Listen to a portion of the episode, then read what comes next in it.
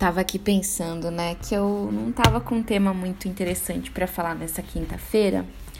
Aí eu resolvi falar de qualquer coisa mesmo. Por exemplo, não existe tempo e espaço. O que eu quero dizer com isso?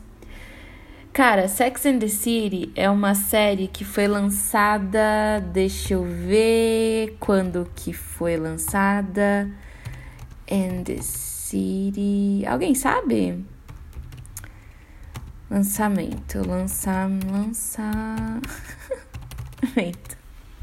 ai, ai, que paciência para me escutar falando isso. Caralho, ela foi lançada em 6 de junho de 2008. 2008 eu tava no segundo. Não, eu tava no primeiro ano. É, no primeiro? Não, acho que eu tava na sétima série sétima série. A gente tinha oitava série?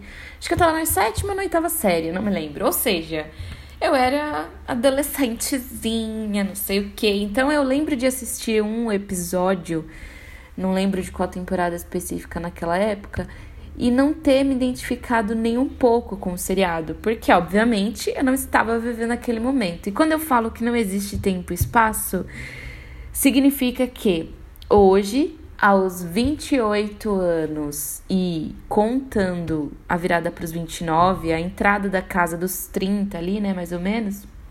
Ah, já tô me considerando na casa dos 30, dá licença. É, me respeite. É, eu comecei a assistir esses dias, tipo ontem, comecei a assistir ontem. E faz muito sentido com a minha vida atual agora, sabe? Os conflitos são os mesmos, é, as paranoias são as mesmas, é, as inseguranças são, são muito parecidas, então não tem tempo e espaço, gente, sabe? Não, então agora, agora eu entendo que tipo não precisava mesmo de toda aquela histeria que existe, acho que em todas as gerações, de querer acompanhar tudo ao tempo todo no mesmo tempo. Cara, cada um tá num tempo diferente da vida, sabe? Eu lembro de ter assistido Dawson's Creek quando eu era muito jovem. E eu lembro que foi um seriado que me. que eu não entendia nada. Sabe o que assim? Não entendia nada do que estava acontecendo. Eu, eu sei que alguém era apaixonado por alguém e é, e é isso que eu lembro. Mas eu era muito nova. Então talvez é, se mostrar conteúdos que não seja de adequado para uma idade faça sentido, principalmente porque é, sei lá, se você é muito nova, você não vai se identificar com o assunto e pode te causar alguns gatilhos, alguma ansiedade, algumas ansiedades, porque a gente sempre se espelha na ficção pra realidade, sabe? Faz sentido o que eu falei? Não sei se faz sentido. Pra mim faz sentido, então foda-se. Então eu acho que faz sentido existir faixa etária para algumas coisas, sim. Não por uma questão de censura, não é isso, mas é a, a, a cabeça desse indivíduo que vai se deparar com algum tipo de conteúdo? Será que está preparado para aquilo que vai ver, ouvir, sentir? Porque todo tipo de arte causa em nós alguma espécie de sensação, seja boa ou ruim.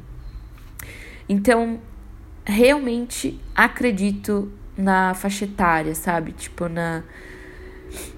Nesse. Nesse Ai, como é que é o nome disso? Não é censura, tipo. Nas classificações etárias. Porra, tava difícil de falar essa palavra.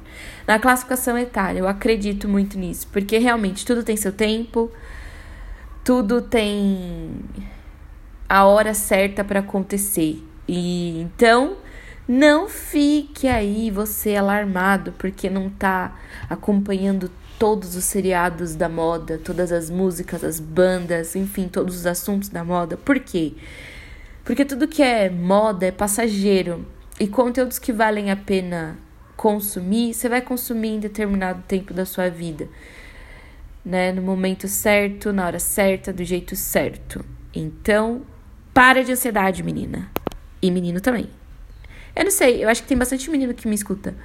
Eu tava vendo também na, no gráficozinho do, da ferramenta que eu uso pra, pra ai, colocar esses áudios aí na, né, no ar.